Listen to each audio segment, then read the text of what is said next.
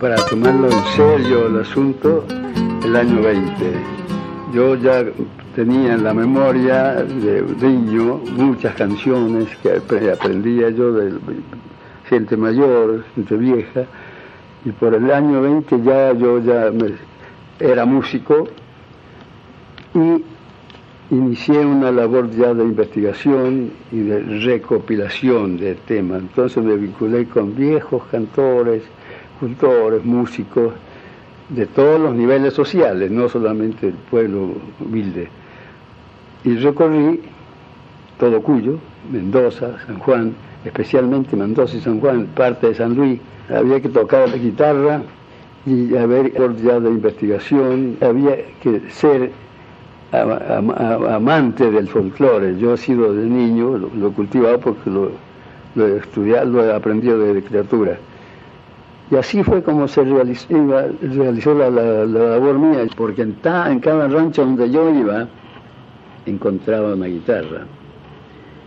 Y si yo iba a usted y, le, la invitaba a que me pasara melodías, las canciones que usted conocía, yo las escribía inmediatamente, pues ya era músico, y yo le preguntaba, ¿y esto de dónde viene? ¿De dónde lo aprendió usted? Y yo esto lo aprendí de mi abuelo, de mi padre, de fulano de tal. Cuando me decían, fulano de tal, ¿dónde vive? En tal parte, allá iba yo. Y lo buscaba al hombre también para pedirle más, y le seguí el rastro, hasta encontrar ya la última versión porque he tomado yo versiones, de siete o ocho versiones de una misma canción, porque le seguía, le seguía, le seguía, le seguía, le seguía el rastro.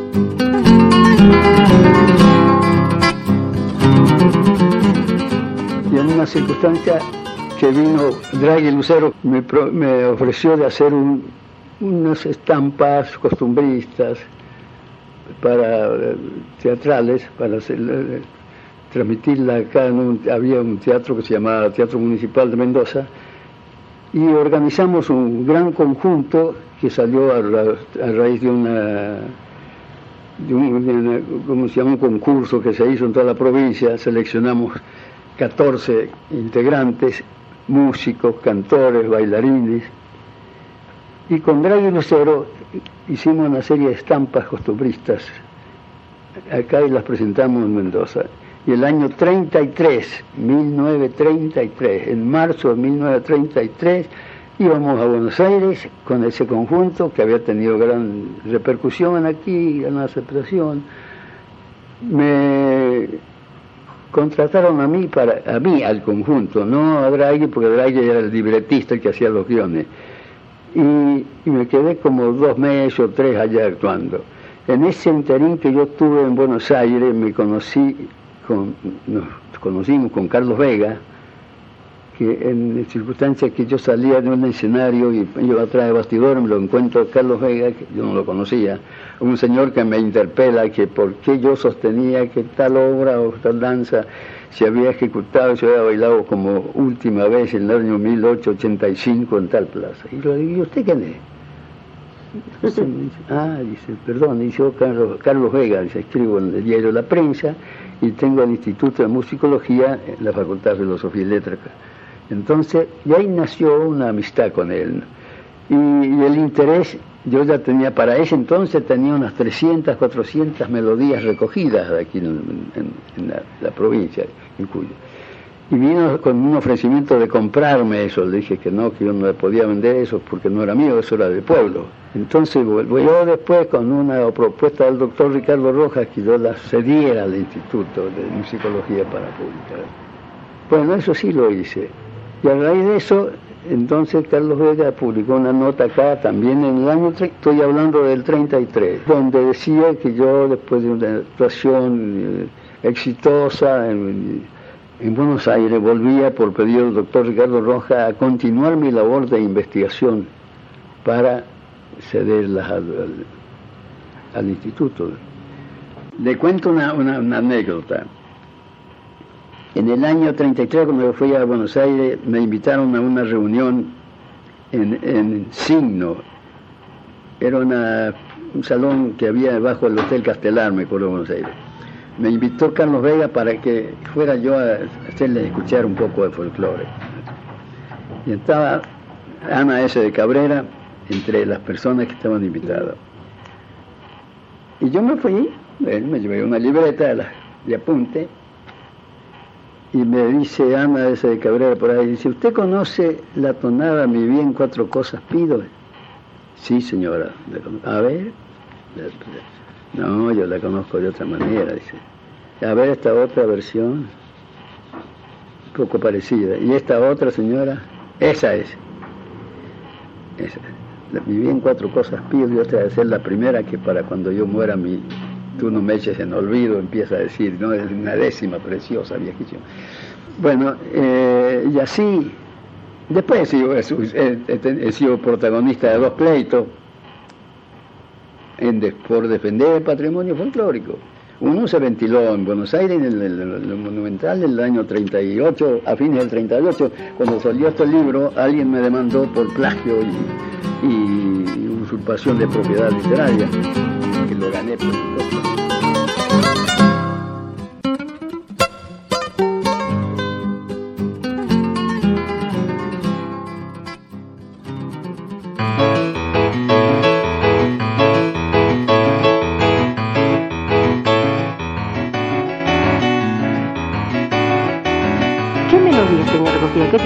Tonadas, mezcladas? Las danzas, las canciones y las danzas típicas de aquí.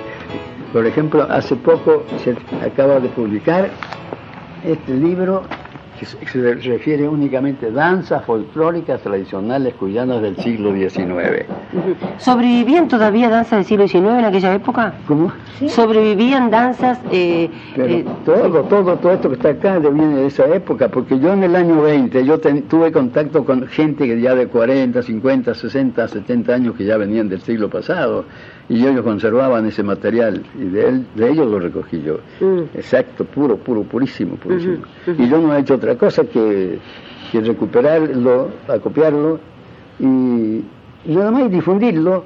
Mm. Esa es mi vida. Cuando usted hizo esas primeras eh, recopilaciones, don Alberto, entre los pueblitos de, montaña seguramente, ¿no? Sí. Y, y, de los valles, claro está. Eh, cuando usted iba casa por casa, hombres este, y, mujeres que le, que le iban transcribiendo la musicalidad eh, eh, Eh, encontraba que la música era un factor de unión, de reunión y además de expresión en ese momento, la tonada era realmente la expresividad. Lógico, si no se practicaba otra música que esa aquí. Mm. No, todavía aquí no había invadido la música foránea. ¿y qué función cumplía en el hombre? ¿Qué función cumplía la música en ese, entonces? no, era popular.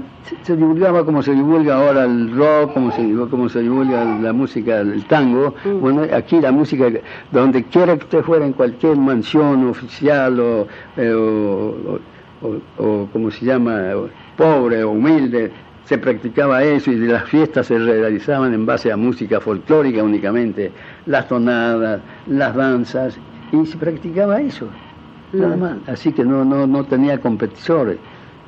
Mm. Ajá.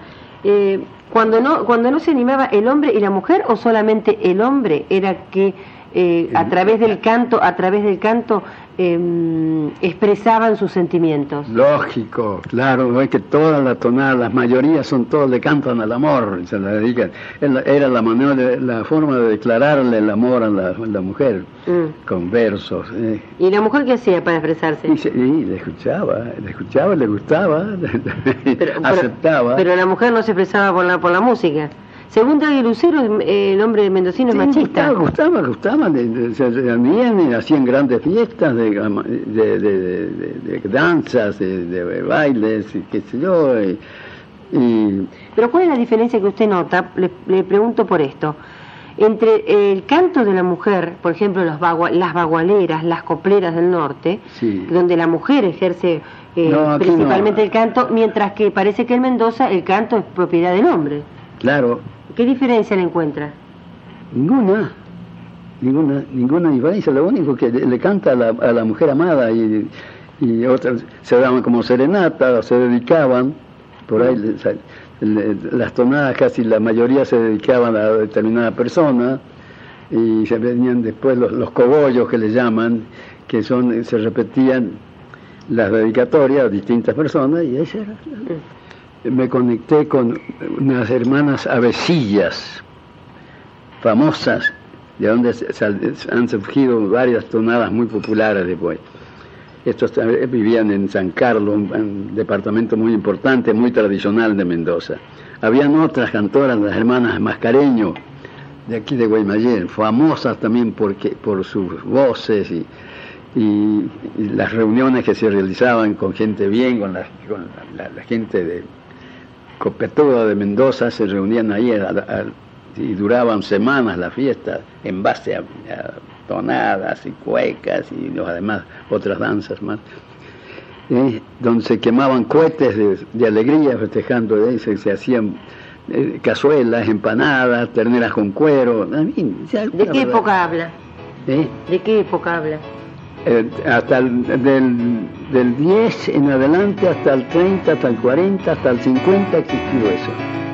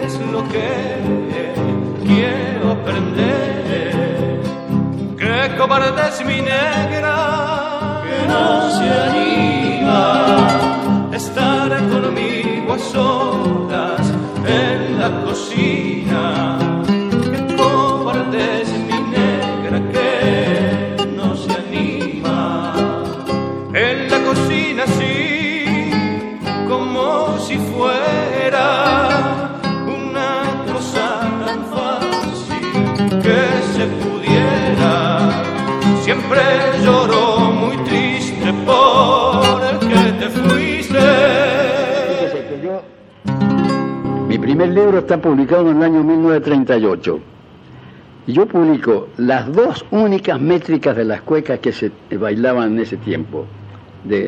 Voy a hablar en términos musicales, 48 compases de baile y 44 compases de baile.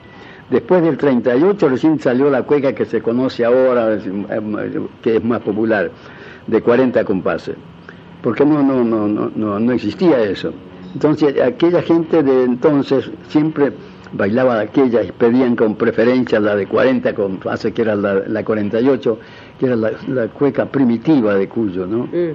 ¿Cuáles eran eh, los departamentos más importantes desde el punto de vista musical cuando usted recopiló? Bueno, le puedo preguntar, si, es Mendoza, puedo nombrarle San Carlos, Tunuyán, Tupungato, San Rafael, mm. eh, San Martín, Rivadavia, Junín, La Paz, y de San Juan, bueno, importantísimos, es Hachal, Valle Fértil, Calingasta, Caucete, 9 de julio, todos esos departamentos donde se cultivaba nada más que esta música. En base a esta música se hacían todas las fiestas, todas las reuniones sociales, se practicaba solamente la música nuestra, la tonada y las danzas folclóricas. ¿Usted en qué iba, don Alberto? ¿Eh? ¿Iba en auto? Iba, ¿Cómo iba? No, cuando yo anduve en mis primeros tiempos iba, montado burro. burro. Usted, don Alberto, hizo la última investigación, la última recorrida de campo en el año 70. En el año 70 lo hice por un pedido del Fondo Nacional de las Artes, me encomendó que hiciera una gira para rescatar material folclórico.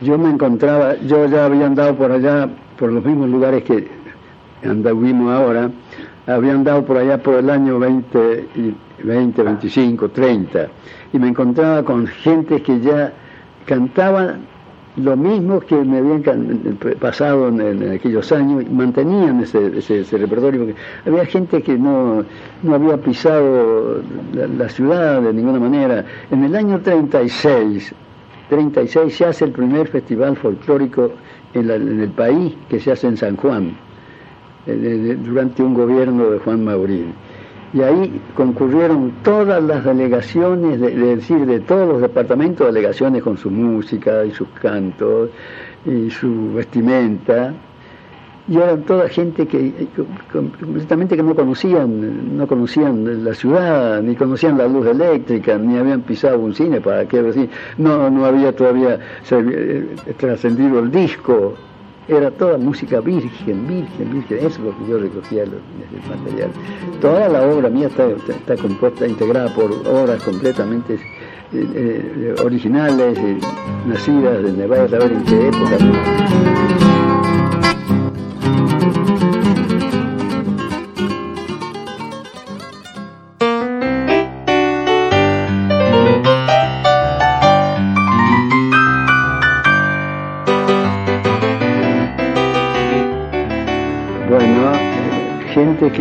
Que, habían participado en, las luchas de esa época me contaban que una danza, el gauchito, fue creado ahí en el campamento del Pulmorillo en la época que el, general San Martín preparaba las huestes libertadoras.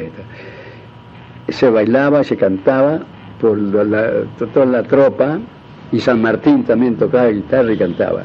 ¿Y cómo se sabe eso? Y según la tradición oral, usted sabe que eso, según me lo referían a mí los, viejos, dice que. San Martín tocaba guitarra. Se celebró una gran fiesta y entre las danzas que se bailaron, se bailó el gauchito ese que había, era creación espontánea del campamento Plumarillo. ¿Y a qué se parece el gauchito? Es, original de acá, no se parece a ninguna, es, es única. ¿Pero con qué tiene que ver? ¿Con qué se vincula, cree usted, históricamente y socialmente? Bueno, a, costumbres nomás, costumbres de la gente, poesía de, versos. Estando de centinela me vienen a relevar 25 granaderos, un cabo y un oficial, y así mm. empiezan a describir la historia, historia, costumbres de ahí. Mm. Bueno, así que después de la faena, San Martín los dejaba a los soldados como para que disfrutaran el resto del día, y ahí apareció la música esto del gauchito, ¿no? También, ¿no? En las horas de fajina, después de, de, fajina, mejor dicho, en las horas de descanso se juntaban los soldados que venían, eran de distintas partes del país, y tocaban la guitarra, cantaban y bailaban.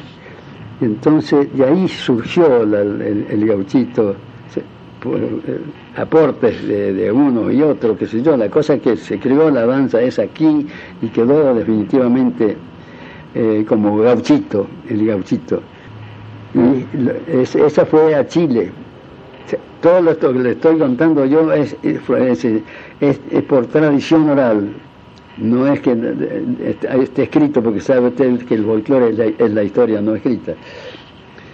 Eh, he encontrado tantas cosas de, San Martín, como cuando, la despedida, cuando la primera banda que tuvo San Martín, eh, así.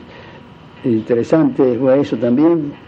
Eh, el, tropeo Rosa, el, viaje que hizo 40 días en vez de 90 para traerle pertrechos de guerra en fin, muchas, muchas cosas, muchos acontecimientos históricos que me los contaban a mí, viejos, viejos de, la época, que está relacionado con la vida de San Martín.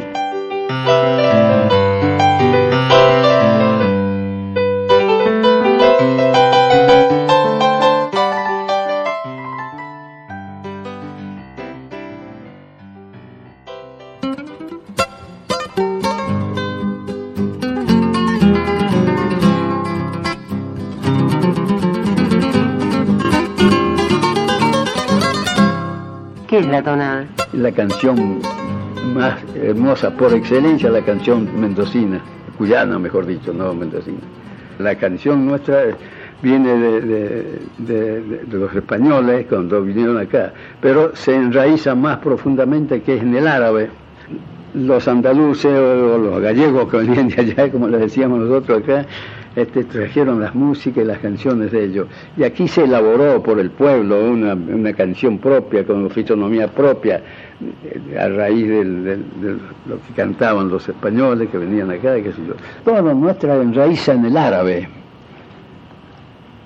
Hay una carta acá que lo tenemos en el archivo hace unos 20 años de un gran estudioso investigador de Buenos Aires, el profesor Aristides Hernández, descendiente del famoso Hernández, que me escribe y me cuenta un hecho muy importante. Me dice, mira Alberto, hermano, me dice, te voy a informar de algo que te va a interesar, dice, para el instituto tuyo, para el instituto. Estando yo, él, él vivía en Mar del Plata, muerto hace muy poco tiempo, como de 100 años y estando yo en una calle parado con un amigo, y me dice qué calle todo de Mar del Plata, se acerca otro amigo de la otra persona, de mi amigo, y me lo presenta. Y le dice que yo era profesor de danzas y maestro jubilado de escuela, y qué sé yo. Y me dice, bueno, mire, dice, a usted le va a interesar algo que es muy, muy importante, dice. Yo soy hijo de Sirio, nacido acá cuando yo tenía 20 años aproximadamente, me fui al país de, mis antepasados y allá me quedé unos cuantos años trabajando. En fin. Y cuando me fui a venir, que no hace mucho, dice, me hicieron una gran fiesta, una demostración de afecto y organizaron una serie de actos. Empezamos, dice, con la mañana temprano, tomando mate amargo, con hierba argentina, dice, notable. Después dice, vinieron eh, la, la, de potro, jugada de taba, carne, asada con cuero, que era de camello y no sé cuántos animales más.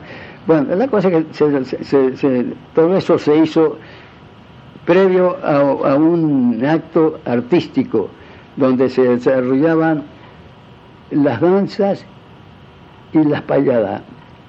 Fíjese usted, la danza, dice, el, malambo, dice, es origen puramente árabe, porque eh, se, realizó una justa de malambista ahí, me daba el nombre en árabe y todo, como lo titulan ellos, hasta que uno le gana a otro. Y después vino la payada, que también se realizó, dice, de pata en quinche, como se acostumbra hacer aquí, y, también discutieron ahí la superioridad de uno al otro, hasta que uno gana y el otro pierde. Entonces yo me acerco a un jurado que estaba integrado por ancianos, muy ancianos, dice, le pregunté, Señor, dice, ¿esto desde cuándo se practica acá? Porque en mi país, donde yo he nacido, se bailan estas cosas, se bailan y se canta así como se ha hecho acá. Uh, le dijo el anciano, dice, esto es milenario acá. Fíjese usted, la payada y el malambo árabe, que no todos lo saben eso. Y así, en cuanto a, y, la tonada ya sabemos que es una herencia, una herencia de, andaluza, pero que a su vez lo han tomado del, árabe. Es, ese es el origen de la, de la tonada.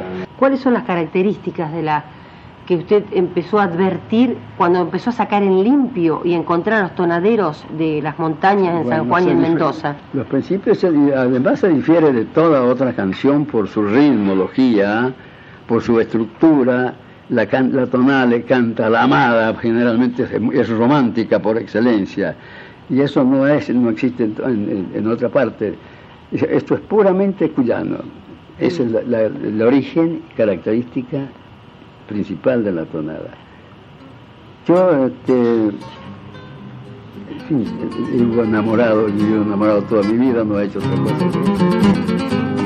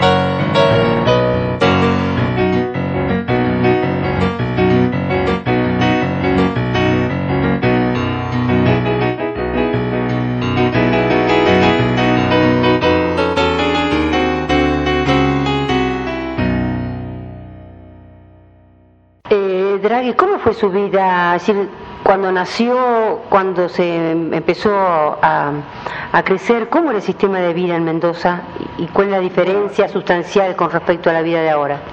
Bueno, yo nací en Santa Fe, en Los Nogales, porque mi padre era mecánico y fui allá a dirigir un, un conjunto de trilladoras. Pero mi madre, que era muy mendocina, me presentó en el registro civil de Luján, así que legalmente soy lujanense, mm. pero yo nací en San Rafael. ¿Por qué se interesó usted en recopilar el cancionero popular cuyano? Bueno, la muerte de mi padre lanzó la familia a la pobreza. Entonces yo viví el cancionero. Viví el folclore, las tradiciones, porque tuve, en fin, mi madre que quedó con cuatro hijos, yo el mayor, tuve que conchavarme, tuve que salir a trabajar, dejé los estudios que había iniciado y entonces me incrusté dentro del folclore o dentro de las tradiciones y nunca pude dejar de apuntar versos que había, cuentos, en fin ¿Anotaba? sí, los anotaba y después cuando ya pude, eh, ya en edad mm, mayor, pude por fin editarlos en Buenos Aires. ¿no? fue en 1942 la primera edición. Bueno, me atrajo la riqueza de nuestras tradiciones. Yo creo que la música cuyana, la música llamada folclórica, es realmente maravillosa, realmente maravillosa. Refleja la pasión sedienta del hombre de serranía y de los llanos. Acuérdese que Mendoza es el territorio de la sequedad, de los territorios secano, y que la irrigación del río Mendoza, que es el río histórico, abarcó muy poco extensión de la inmensa Mendoza. Después va a entrar el Tunuyán, el Diamante y el Atuel, ¿no? Pero a pesar de todo, no irrigan más de 500.000 hectáreas nuestros cuatro ríos. De manera que Mendoza es un desierto apenas eh, cultivado en un 3%. 3%.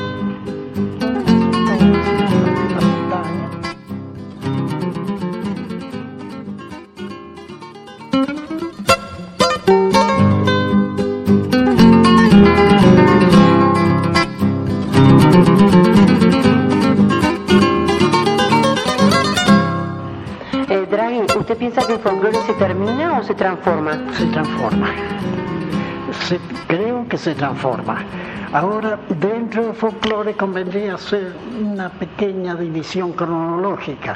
Una cosa son las tradiciones que están dentro del folclore, desde luego, pero que subsisten en la memoria de personas eh, viejas, y otra cosa el folclore antiquísimo, prehistórico de las cavernas porque como usted sabe, el folclore nace mucho antes que la historia. De manera que no conviene confundir mucho tradición con folclore. La tradición pertenece al folclore, pero es la última ciega del trigal del trigal folclórico, diríamos, ¿no? lo que aún se conserva en la memoria de gente antigua. Esas son tradiciones.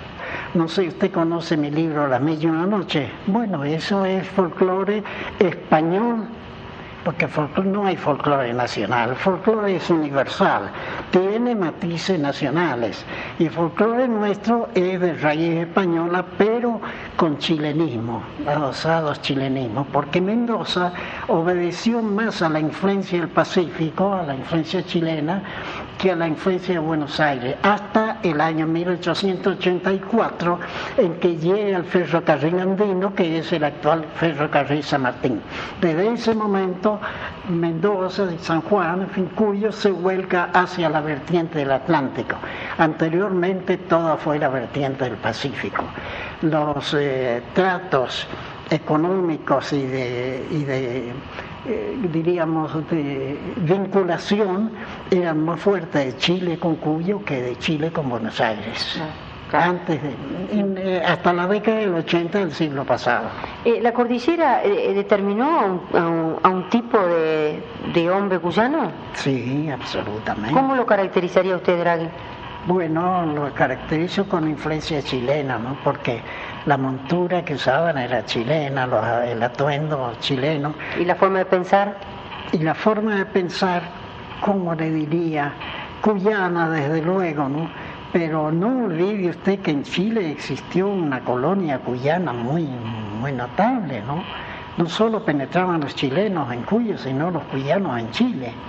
De tal manera que eh, los lazos de sangre con Chile fueron muy fuertes hasta la llegada del ferrocarril andino. Bien, el cambio de vida que he notado, y algunos con cierta tristeza, es una evolución saltona que no tiene raíz. Por ejemplo, no sé, usted sabe que yo he sido profesor en la universidad y que eh, dirigí el Instituto de Historia y Disciplinas Auxiliares. Bien, Mendoza, por ejemplo, la urbe que usted conoce, es una urbe del tipo industrial, sin industria. Mendoza no tiene industria.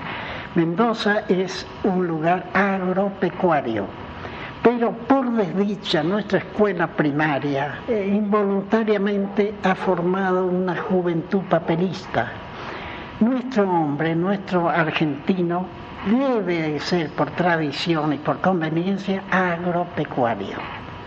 Nuestra riqueza está en el campo, pero advierta usted que el campo mendocino es un campo eh, completamente urbanizado, tiene carriles espléndidos, redes de energía eléctrica, canales, agua potable, eh, eh, hospitales, escuelas, policías, etc. Sin embargo, poco a poco se ha notado en Mendoza una atracción extraordinaria de la urbe sobre el elemento joven. Y todos los jóvenes estudian computación y otras cosas para una tierra que no tiene fábricas, que no tiene industria o que tiene muy poca industria. Bien, para usted, eh, Draghi, ¿existe una caracterización del hombre cuyano? ¿Hay un hombre cuyano? Sí, en el campo sí. Mm. Sí, como. ¿Y por qué en el campo y no en la ciudad? No, nuestra ciudad, no olvide usted que llegaron miles y miles de inmigrantes en la década del 80 del siglo pasado y que cambiaron totalmente Mendoza. No olvide usted el terremoto de 61 mm. que sepultó a la sociedad colonial y que advino una nueva sociedad de, en gran parte de aventureros, comerciantes, que levantaron a Mendoza, una Mendoza comercial, industrial.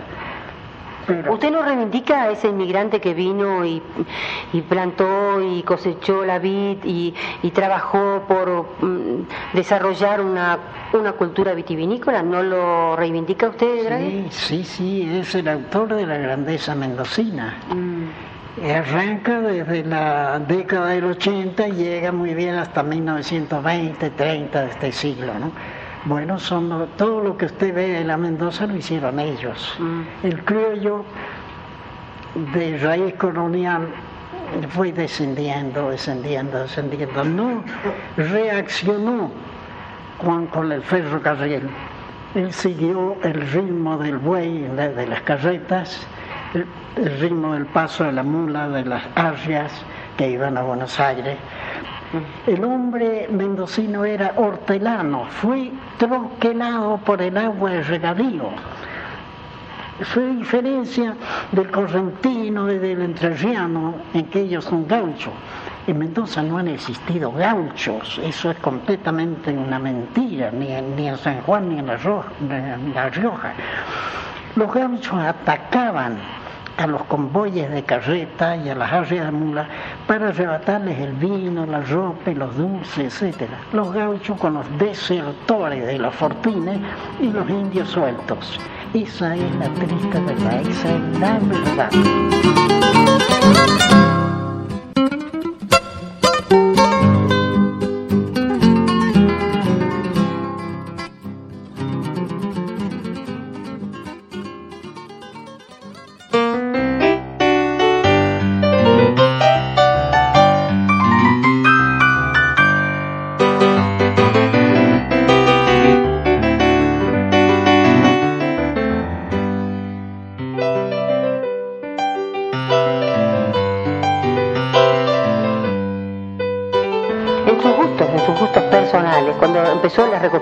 Recopilaciones de cancionero eh, cuyano.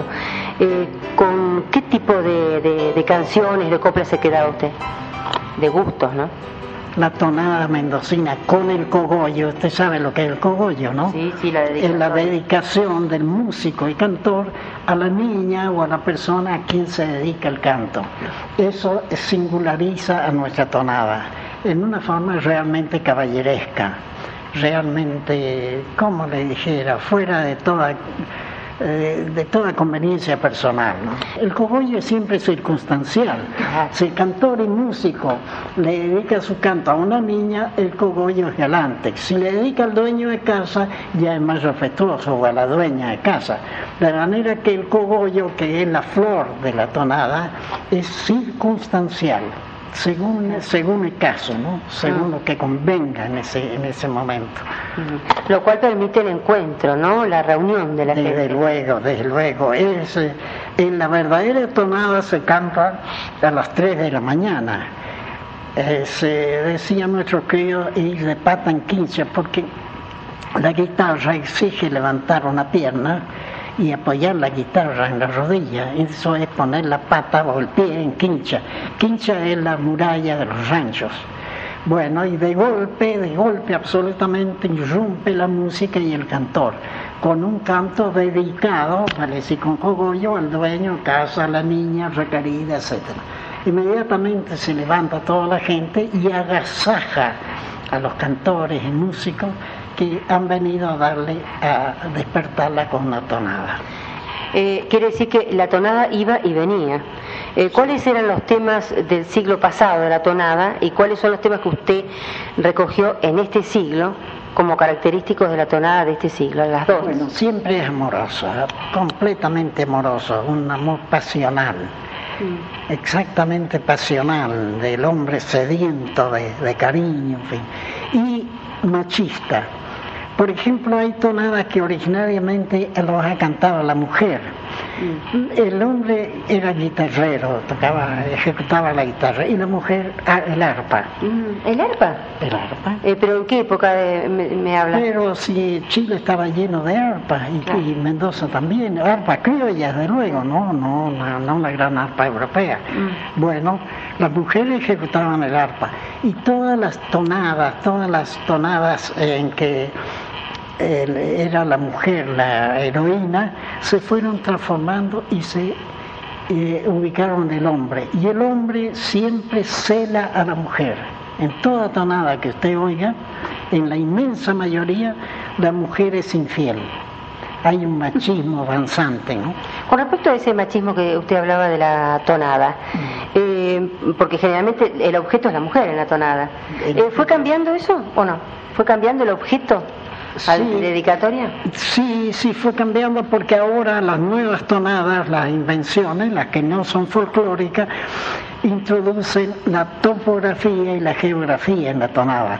Mm. Y anteriormente nada de eso, todo era el amor, nada más que el amor. Mm. Apenas nace la aurora, se anuncia la luz del día, ha bajado una pastora al pie de la serranía.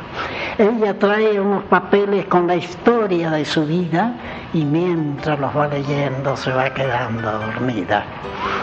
Pobrecita la pastora que ha fallecido en los campos, que Dios la tenga en su gloria por haber sufrido tanto.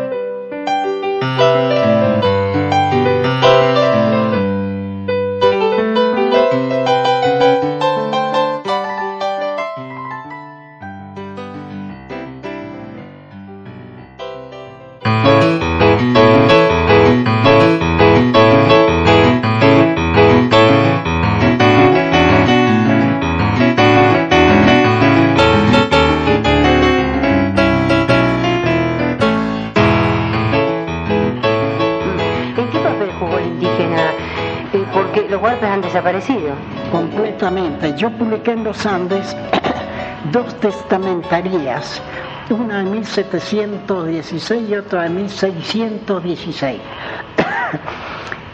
esa diferencia de 100 años es formidable. En la primera, vale decir la del siglo XVII, todos los peones son huarpes. En la del siglo XVIII, todos los peones son negros africanos. Usted me dirá, ¿y de dónde salían los negros? Señor, cuando se funda Buenos Aires, los navíos españoles tratan de no pasar por el estrecho de Magallanes porque a eso se le llamó al estrecho el cementerio de los españoles. Ahí naufragaban los barcos. Y ahí quedó la fama de, del puerto del hambre en, en Magallanes. ¿Cómo desaparecieron los huarpes? Bueno, fueron llevados a Chile en gran cantidad porque los conquistadores de Chile no conseguían que los araucanos sirvieran a sus necesidades. En cambio el huarpe era sumiso, absolutamente sumiso, de manera que fueran llevados en grandes cantidades, tan grandes que en Santiago hubo un cementerio de huarpes, nada más que para los indios huarpes.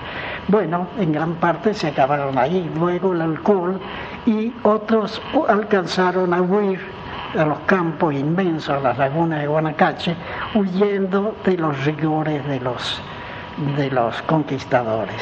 Mm. Se acabaron así, de tal manera que muy pronto se sintió, como en la mayoría de la América Latina, la necesidad de brazos para trabajar. Y entonces cuando las casas y otros y otros elementos de valía, comienzan a exigir de la corona la esclavitud negra. Ahora, Mendoza se llenó de negros. Usted me preguntará por qué.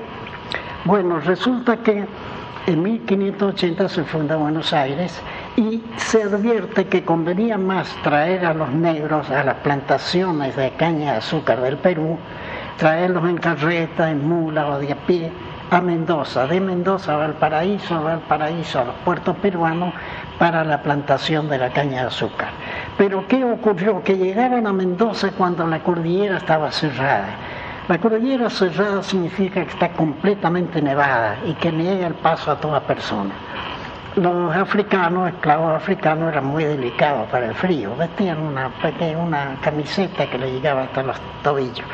De manera que los capitalistas eh, de la época colonial y después los criollos compraban piezas sumamente baratas. Y el esclavo negro fue la máquina más perfecta que se conoce del trabajo. Servía para todo. No tenía ninguna garantía. Se podía matar un negro como usted mata un perro. De, eh, eh, de tal manera que Mendoza se fue llenando de negros porque no siempre llegaban las recuas de, piezas, de esclavos, en momentos en que la cordillera estaba libre. La cordillera se cierra generalmente el 1 de mayo y se abre en abril, no, no, se abre más o menos a fines de marzo. Bueno, cuando he sido chico he visto gran cantidad de morochos, no todos los cocheros eran morochos en ah. Mendoza. Bueno, eh, como le dijera, la influencia negra en Mendoza fue bastante notable. No olvide usted que el ejército de los Andes estuvo formado en su mayoría la infantería y la artillería por negros. Mm. San Martín los prefiere. Mm. Hay cartas de San Martín en que exalta el valor del negro porque eran sumisos, mientras que los criollos eran levantiscos. Mm. De manera que en las armas se prefirió siempre el negro. Mm. Y la batalla de ah, este, Chacabuco Maipú fue ganada por los negros, mm. completamente.